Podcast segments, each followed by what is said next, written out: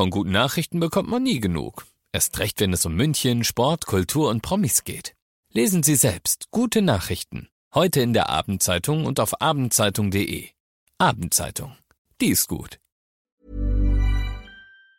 95.5 Charivari, das München Briefing, Münchens erster Nachrichtenpodcast mit Alexander Eisenreich und diesen Themen. Ab September herrscht in den Münchner Kitas wieder Regelbetrieb und ein unbekannter Mann hat in Vaterstetten versucht, ein Mädchen in sein Auto zu locken.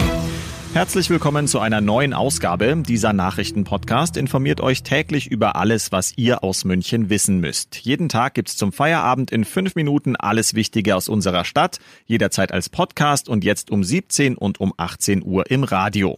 Die Kitas in Bayern wollen im Herbst einen Normalbetrieb unter Corona-Bedingungen beginnen.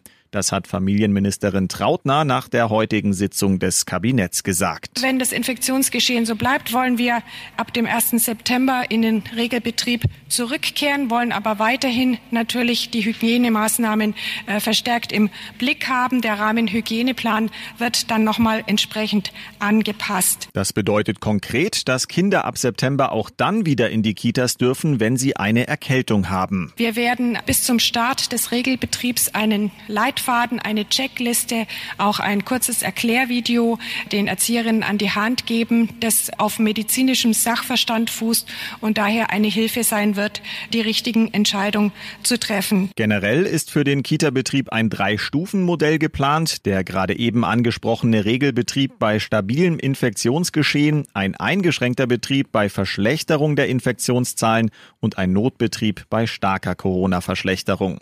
Außerdem wurde heute beschlossen, dass Bayern ein eigenes Zentrallager mit Corona-Schutzausrüstung im Wert von 300 Millionen Euro anlegt. Damit soll vorgesorgt werden, falls bei einer zweiten Welle Lieferketten abreißen sollten. Und wenn wir schon bei Corona sind, Österreich weitet seine Maskenpflicht wieder aus. Ab Freitag muss auch in Supermärkten wieder ein Mund-Nasenschutz getragen werden.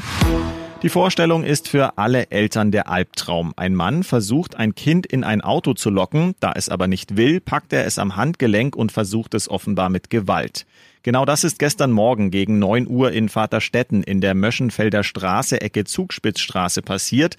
Doch dann kam dem Mädchen Gott sei Dank ein aufmerksamer Zeuge zu Hilfe, sagt Helmut Hintereder von der Polizei Poing im 955 Charivari Interview. Ein unbeteiligter Zeuge ist dazwischen gegangen, hat die beiden angesprochen, sodass der BMW-Fahrer einstieg und wegfuhr.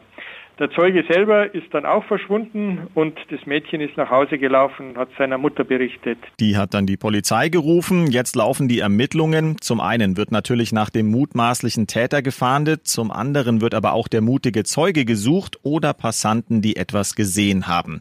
Alle Infos zu dem Fall seht ihr auch auf charivari.de. Ihr seid mittendrin im München Briefing, Münchens ersten Nachrichtenpodcast. Nach den München Meldungen jetzt noch der Blick auf die wichtigsten Themen aus Deutschland und der Welt.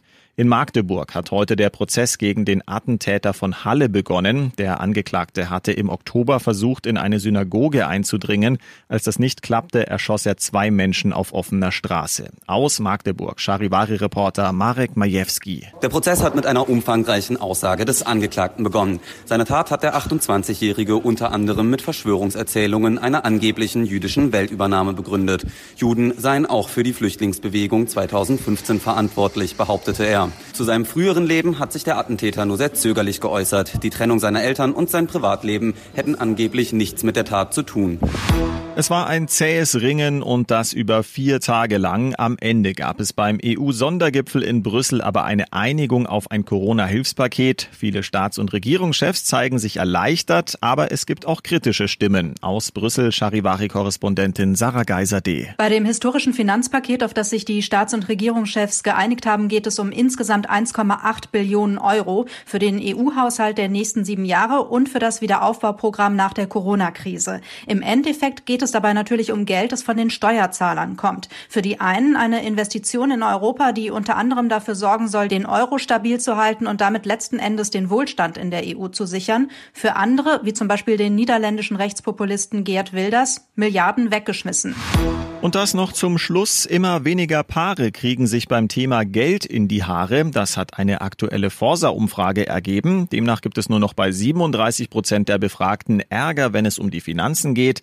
Außerdem sagt jedes zweite Paar, dass gemeinsames Sparen in einer Beziehung zusammenschweißt. Ich bin Alexander Eisenreich, bin froh über mein eigenes Konto und wünsche euch einen schönen Feierabend. 95.5 Charivari.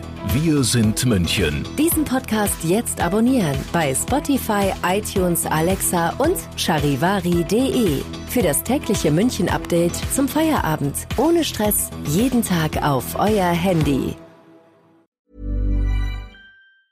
Even when we're on a budget, we still deserve nice things. Quince is a place to scoop up stunning high-end goods for 50 to 80% less than similar brands. They have buttery soft cashmere sweaters starting at $50, luxurious Italian leather bags, and so much more.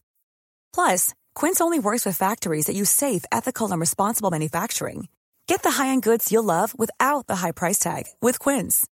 Go to quince.com/style for free shipping and 365-day returns.